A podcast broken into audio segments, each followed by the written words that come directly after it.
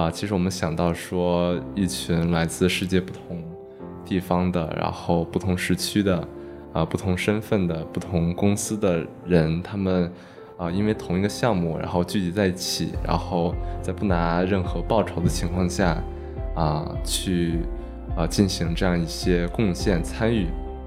我觉得这本身想一想就是一件很神奇的事情。Wikipedia 其实也是一种开源，这在我之前是完全没想到的，甚至完全不会这么想，不会觉得。其实我们就借助于这种开源的这种写作方式，实际上我们是可以做很多事情的。就是我们可以一起写书，其实我们可以一同参与一些公共事务的一些啊讨论。其实它给了大家发表自己想法的这么一个啊途径。然后呢，又借助于刚讲的那种 peer review 的这种机制啊，然后让大家的这些东西能够得到一定验证。他说的一句话是说：“你的东西或你的代码，你在提交上一个公共平台之后，可能在某一个地方帮助到世界另一个角落的人，让我就是感觉到是开源是独特的魅力所在。”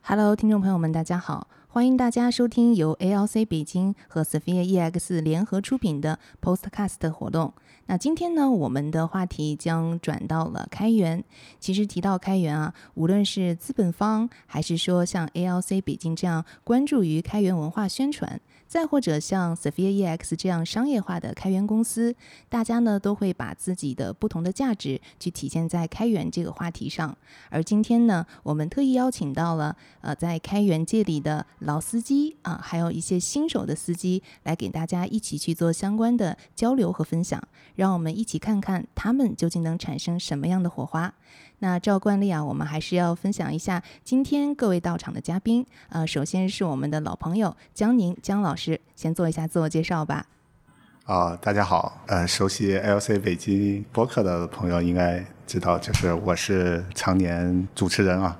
OK，那今天江老师的这个身份有一点不同，要从这个主持人啊转向了我们这样的一个特邀嘉宾，来给大家去做开源方面的相关介绍。那我们另外一位这个新手女司机是梦涵，梦涵来给大家打声招呼吧。嗨，大家好，我是新手刚拿驾照的刚上路的女司机，啊，对于开源不是非常的了解，也是江老师刚刚带入门的，所以今天很高兴可以来跟大家一起聊一聊开源方面的事宜。OK，那太好了，非常欢迎。那另外呢是是一个半道出家的啊，算是新手吧啊，是雨任同学。雨任同学给大家打声招呼吧。大家好，我是周雨任，然后我之前在开源社区做过一些贡献，也算是有些了解。啊，但是可能一些更深入的知识，还是向要向大家学习。嗯，我觉得今天这位呃这几位嘉宾都非常有意思哈，有的是像姜老师这样的老司机，呃，还有像雨人这样半道出家，但是已经在开源界去做出一些事情的同学，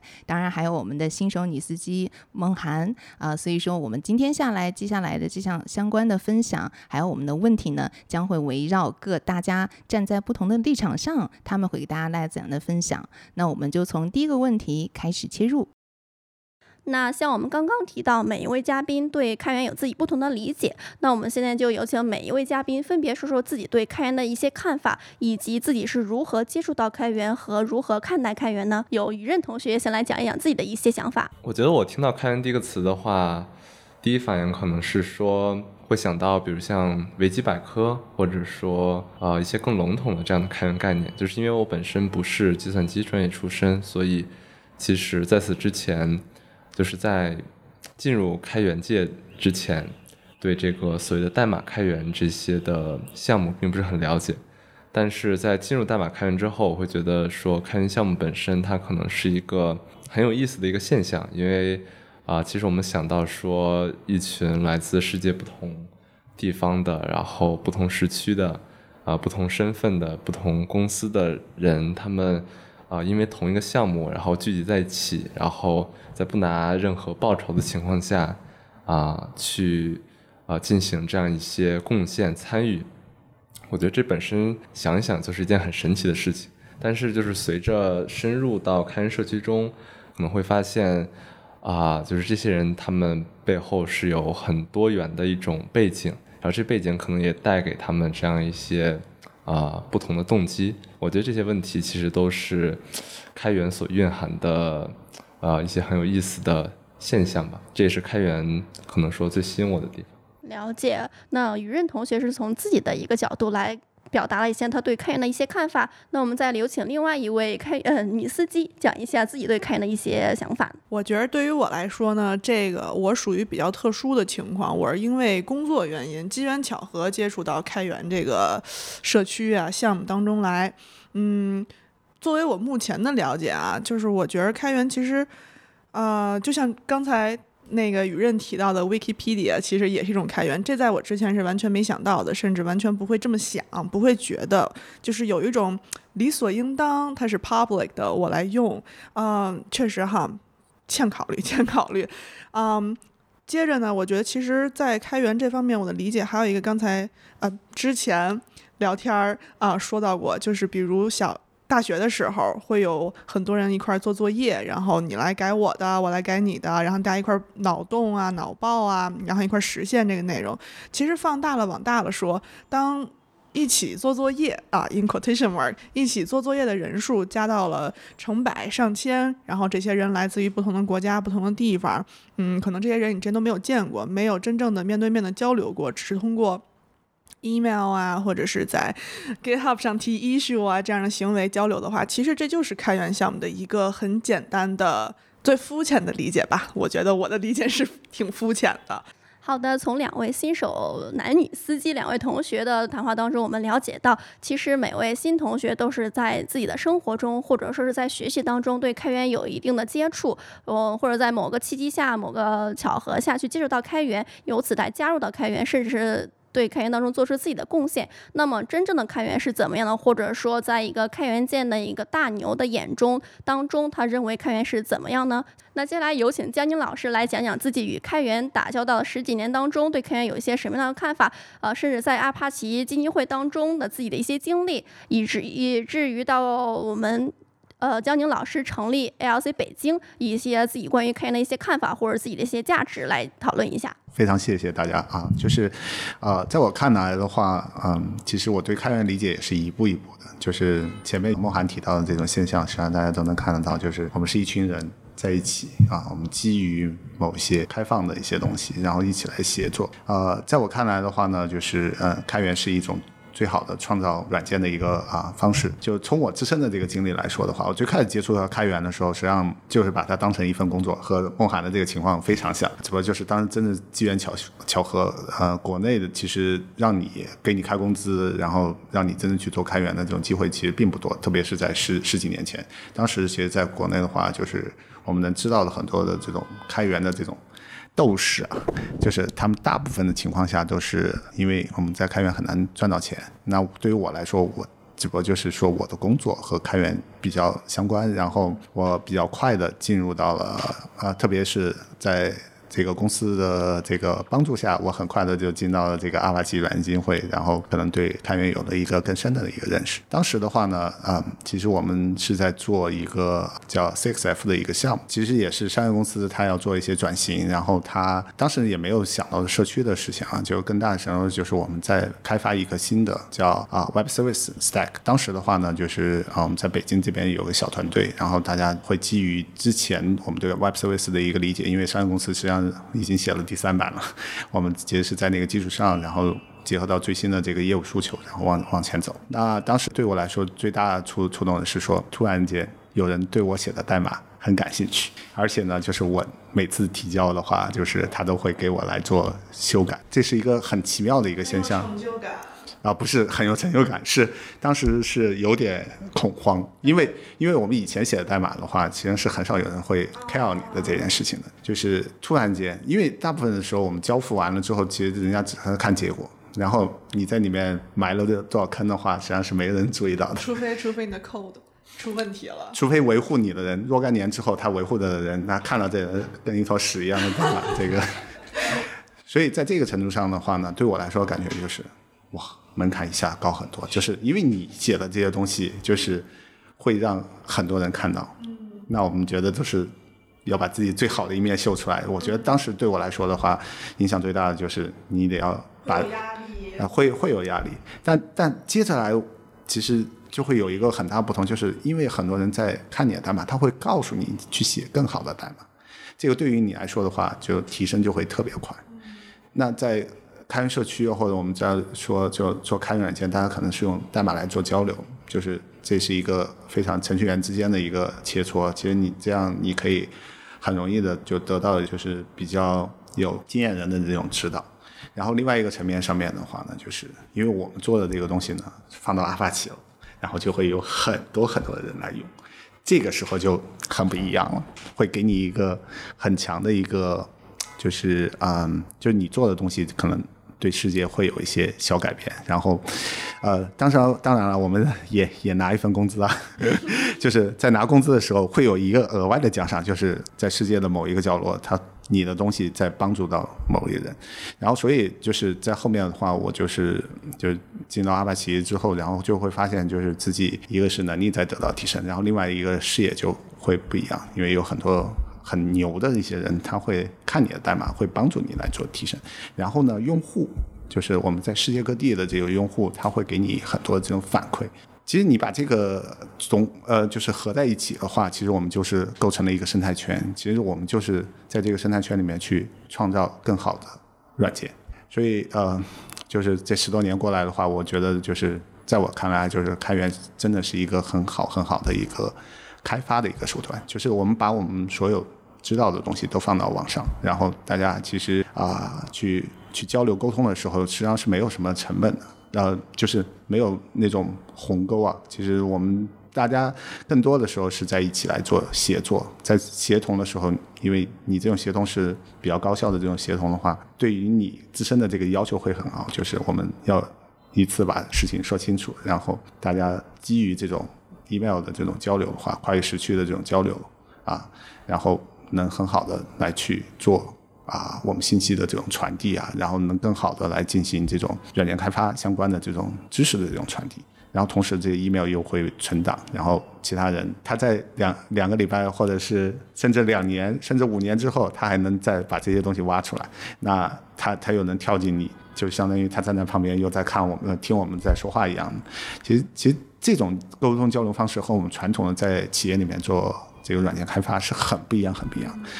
就在这个层面上面，我觉得开源就是它把信息，它把它归档了，它把信息能够更好的能够传播，然后让我们能跨越时空，能更好的能进行交流协作。我觉得这是开源最大的一个魅力。然后另外一块的话就是 community 开源开开源社区，然后它给我们的就是自身的这个成长会带来很大的这个帮助。就是这个额外插一句啊，就是你像那个如果没有开源 open source community 的话，实际上我不会认识愚人，然后我可能也不会给他这个实习的这个机会，我们可能就不一定能够真正在一起。借助开源社区，其实我可以选择一起工作的小伙伴。你认吗？那你们俩是怎么认识的呢？就是我这里我可以补充一下，因为刚才听到那个姜老师啊、讲到，就是开源的这种社区的交互，其实带来很多，不论是说个人的学习成长，还是说呃能让你在这个世界上留下一些这个不可磨灭的足迹。因为我看到那个 GitHub 之前，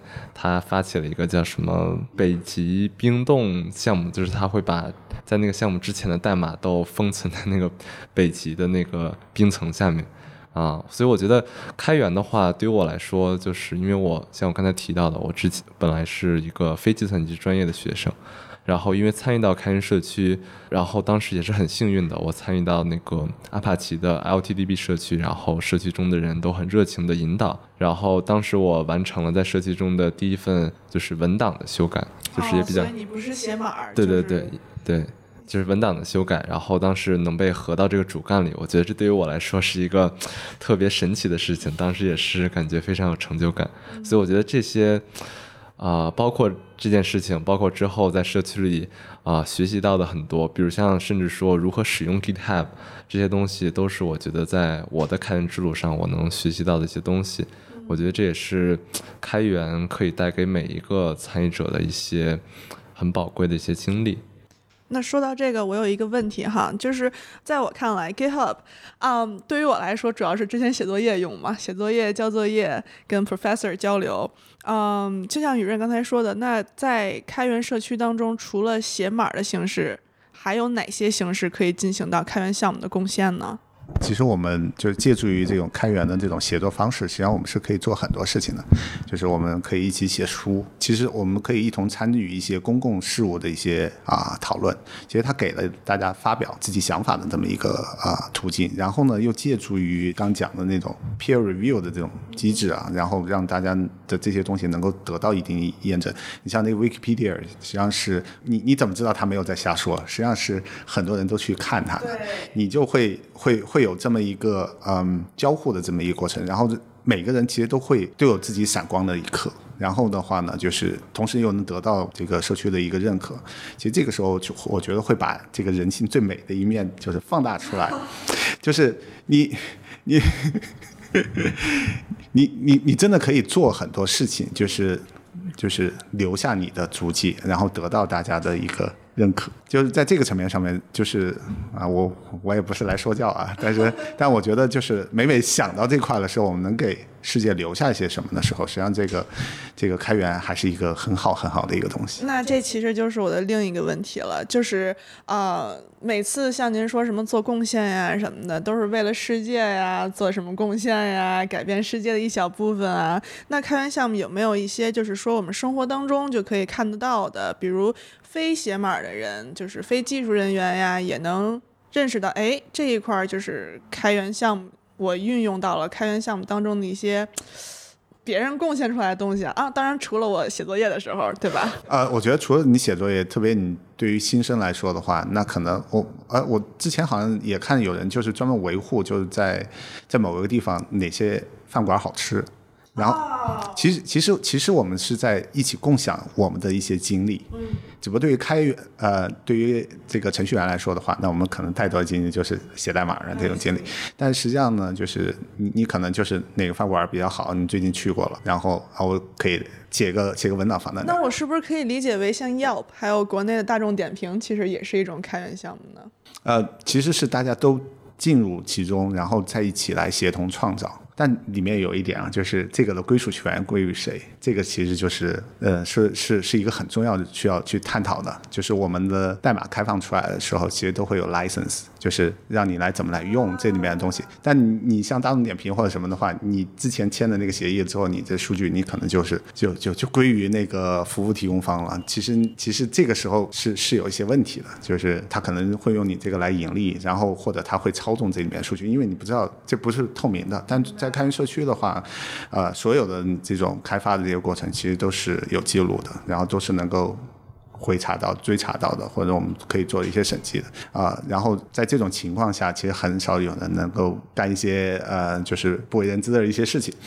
那另外的话呢，还有就是我们的这个 license，就是你的代码，就是拿过来之后，别人怎么来用是。是可以拿到商用的吗？或者是不能拿到商用？或者是你必须要开开放代码？就是我们基于一些规则，基于这些规则之后，然后大家在一起来协同。其实这是一个很好玩的一件事情。那您您说到这个，我想问一下哈，刚才您提到 ALC。创始人是吧？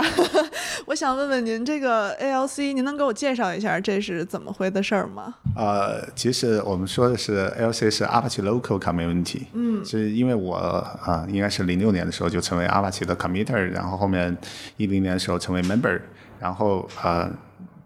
总要干点事，但是当时的话，国内的项目比较少，嗯。啊，很少，应该这么来说。大部分的话，我们可能是在零啊一五年的时候，才慢慢的有一些国内的项目出来。那之前的话，大部分要么就是外企业雇人，然后参与的一些项目，要么呢就是从国外的嗯人发起的项目。那后面就是因为我参与了阿帕奇项目的这个孵化，因为我成为 member 之后就可以带项目。其实我是等了很久，在零五呃一五年的时候，然后帮助这个 Rocket MQ 和那个 Vix，然后啊孵化，然后后面的话啊越来越多的。项目来了，就特别是我们的这个 Shardis f i e l 是应该是一呃一八年的时候成为他的这个 mentor，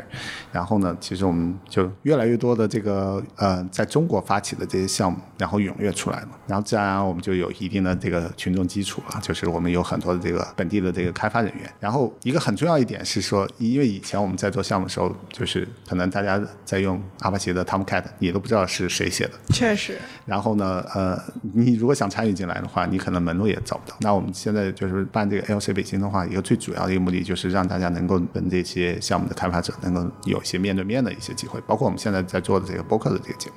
也是想进一步让更多人能够了解到开源。然后呢，我们也给他提供了一些机会，就跟我们的开发人员做面对面的机会。然后，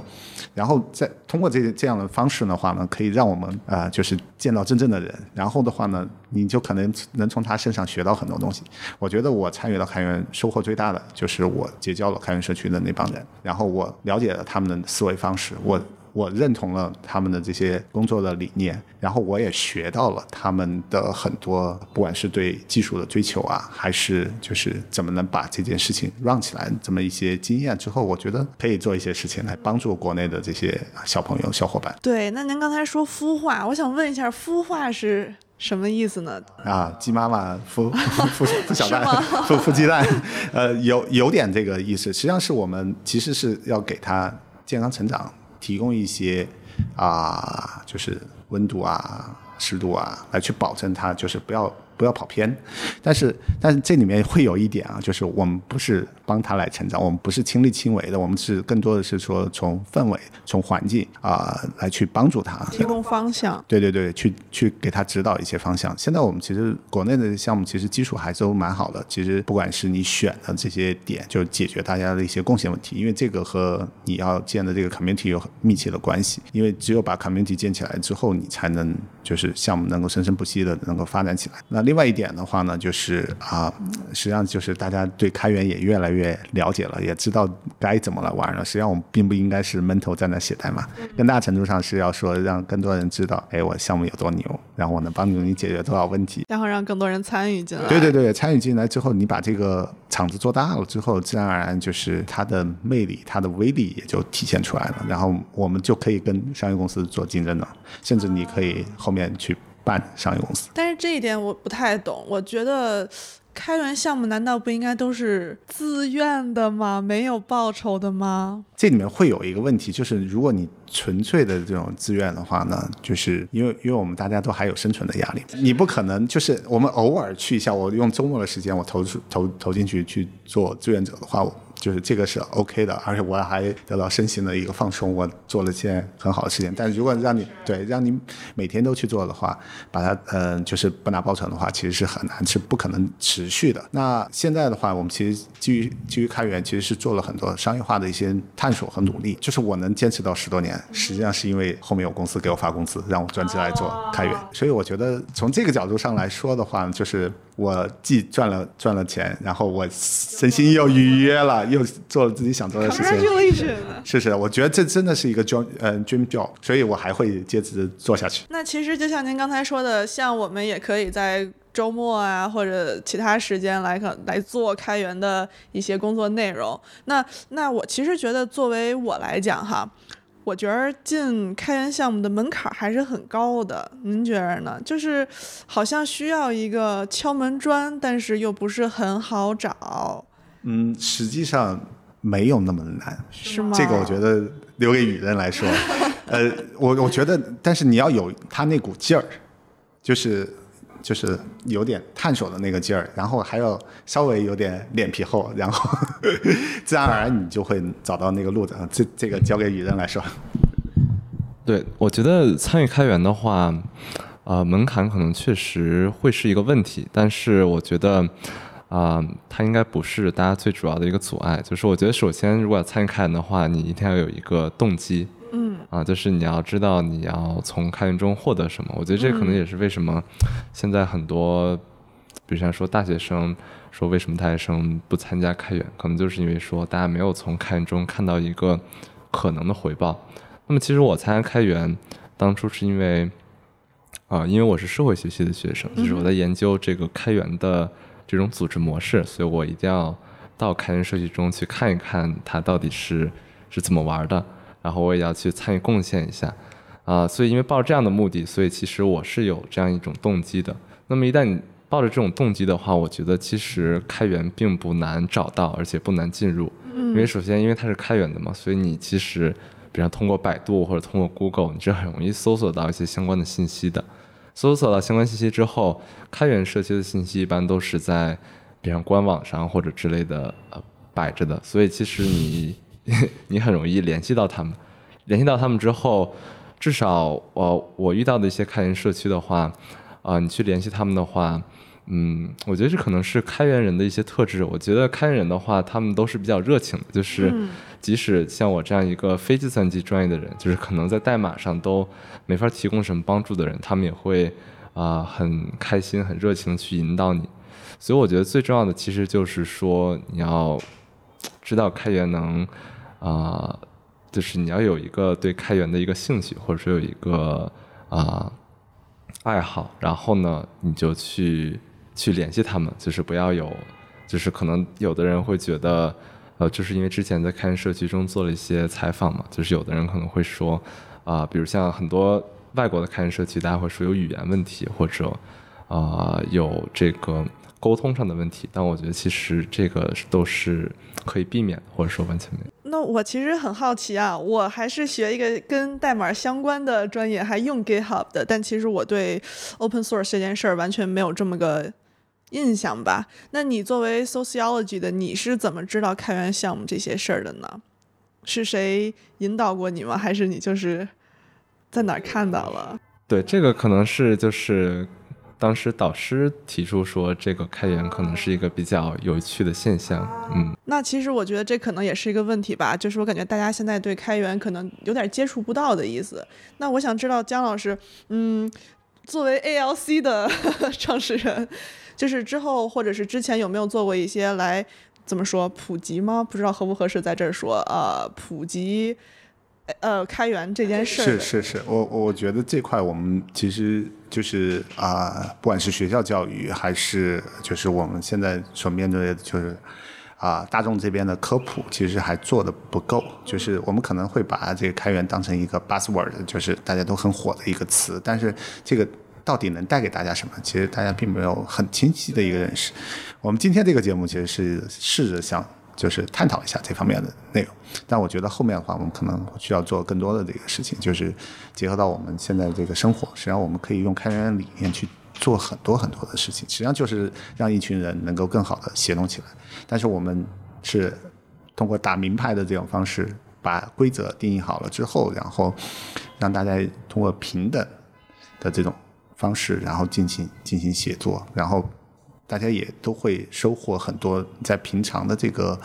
啊社会生活当中，们很很难就是直接收获的。哦，这里面就是刚刚雨人其实提到的就是感兴趣，这个其实是非常非常重要。看，嗯，就是 open source community 这帮人，实际上他们就是因为有共同的兴趣爱好，他可能就对这个项目很感兴趣，或对这个技术很感兴趣，所以呢，能让他们跨越这种组织的这种边界。虽然我们来自于不同公司，或者我们同一个公司的不同部门，我们可以坐下来一起来去为着共同的目标去做一件事情。其实这个说起来好像。有点理想化，但是实际上就是开源社区就这么玩的，而且这帮人而且还玩的很开心。那我是不是可以这么理解，就是啊，作为开源社区来讲，每一个贡献都是个人的，而不在乎你 like 你哪个。国家的呀，你是哪个公司的呀？对对，你的背景就是你来自于哪个学校，或者是你你不是名校毕业的，其实也没有关系，因为我也不知道。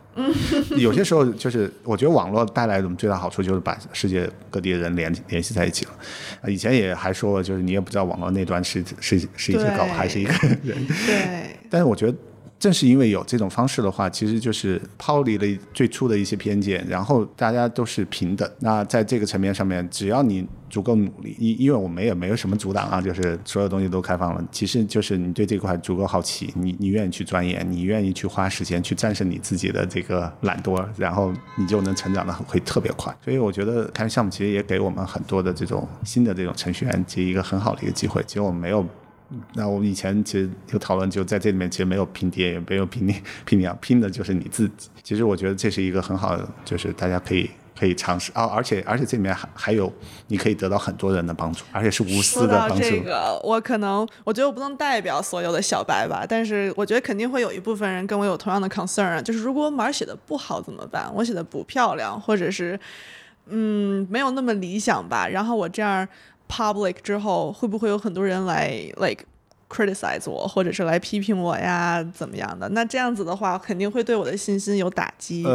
所以我最开始也也也说了，就是稍微脸皮要厚一点点，就是你你你能当着别人面把你的东西秀出来，实际上你得到的是可能更多的反馈，然后给你一个更好的一个提升的一个空间。反正我最开始我写的码也被别人建议，然后当时也挺难受的，而且我还意识到了，就是这个东西是抹不掉的，就已经在 Internet 上面记录下来了。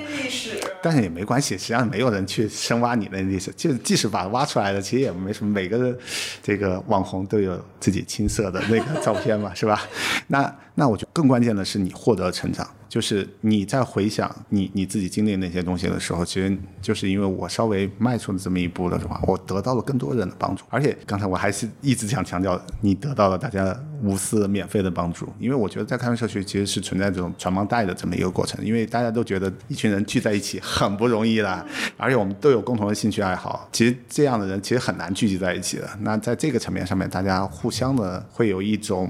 怎么说呢，就是一种认同感，然后呢，他会很无私的来去帮助你。自然而然的，我觉得对于新人，对于我们现在就是啊在校大学生，这也算是一种社会资本吧。然后你可以得到很多人的这种帮助，然后然后自然而然的你就会得到很很很大的这个成长。好，其实从刚才三位嘉宾从不同的社会阅历或者说社会经验、不同年龄段或者不同的看法，我们能了解到大家对于开源的一些不同的一些自己的想法吧。其实从刚才江宁老师讲的一些，我有点其实很感动，因为他说的一句话是说，你的东西或你的代码，你在提交上一个公共平台之后，可能在某一个地方帮助到世界另一个角落的人，让我就是感觉到是开源是独特的魅力所在。然后从一任同学的角度，我了解到对开源感兴趣。有这样一个动机在，所以就促使自己加入到开源，去了解开源，甚至去为开源做贡献。那从梦涵同学这里，我了解到是因为在自己的工作中和学习当中，开源帮助到自己解决的问题，从而来解决自己一些困难，而加入到开源，了解开源。其实大家都对开源有自己不同的理解和看法。那其实，在世界当中或世界各地有更多潜在的，或者说正在加入开源的人，我想去帮这些同学去问一下江宁老师，对这些同学或对这些想加入开源的开发者、程序员甚至学生，我们的 ALC 北京有没有做过一些或想做一些什么样的计划去帮助这些同学加入开源？实际上，我们其实最开始想做的时候，做 ALC 北京的时候，实际上是一群就是我们。开发这个阿帕奇项目的人，实际上我们想定期聚一聚。然后的话呢，其实进一步的话，这些项目其实都有一个要进一步发展开发者这么一个诉求，所以就自然而然呢就会想到，哎，我们可以帮助我们的这个在校的大学生来去做这件事情。但很不幸的是，因为疫情，所以我们没有办法去做 Meetup，所以我们后面就转到了线上。然后我们现在就是开了有公众号，也在做播客。然后我们可能后面也会就是进一步来做一些短视频，然后去做开源相关的一些科普的一些事情啊。其实我们更多的是说想把这个开源的理念传递给大家，然后让大家知道，哎，这是一个嗯挺新鲜的一个玩法。然后你可以从开源里面你可以收获到很多。这里面也存在一点啊，就是就是我们虽然想在做这件事情，但是我们这个能力也有限啊。这个 大部分其实还是我们就是用。业余的时间来做这个事情，那那在这个层面上面的话呢，实际上我们也希望就是更多跟我们有志同道合的这种小伙伴。你像雨任就是就就这样，就是呃，反正他是大二的时候啊，跟我们混社区大概有一年多的时间，然后的话呢，自然而然也就了解到了这个开源是一个什么样的这个东西。所以我们现在对于啊在校大学生的话，就是如果你对开源比较感兴趣的话，其实是可以跟我们联系，然后我们也很需要我们的志愿者。学生志愿者能参与其中，然后呃，我们前段时间是刚办 Apache Con Asia 啊，就是二零二一，然后的话呢，呃，实际上我们也得到了大概四十多个志愿者的这个帮助，然后他们其实通过参与会也进一步能够对开源有一个更深的一个理了解，然后我觉得嗯，就是我们其实也有一些翻译的一些东西啊，就是呃翻译的一些工作，然后大家也可以参与参与其中，然后不管你是呃就是学计算机的还是不是学计算机的，我觉得就是参与到开源，你都能收获到那一份就是跟志同道合的人一同去创造能够改变世界的东西的这种喜悦。然后很希望大家能够加入到我们，成为我们其中的一员。其实从刚才江宁老师讲的阿帕奇康当中，其实我突然有一点想法，因为其实从今年开始，陆陆续续有很多的国际盛会或者说开源组织去在中国设立了自己的一个中国的一个组织，包括一些大会在会在亚洲设立一个亚洲的分区，这样让我们许多国内的一些同学去有更多的机会去接触到开源，从而去加入到开源去了解开源，甚至为开源做贡献。我觉得这个对我们来说其实一个很大的进步，同时也希望我们的 LC 北京。以后可以去引入更多一些国际盛会，或者说举办一些就是适合我们本土化的一些活动，邀请到国内的一些对开源感兴趣的小伙伴，甚至说是一些志同道合的伙伴，我们一起去加入，我们一起为开源做出我们自己的一些努力和贡献。感谢收听到此刻的你，本次是 Sphere ES 和 ALS 北京联合出品的 Podcast，我们为屏幕前的你准备了一份小小的礼物，欢迎大家关注 ALC 北京或 Sphere ES 公众号，并在后台回复你心目中的开源是怎么样的，我们将为大家随机挑选五位送出我们的联合礼包。今天的节目就到此结束，感谢大家的收听，拜拜，拜拜，拜拜，感谢您的收听，拜拜。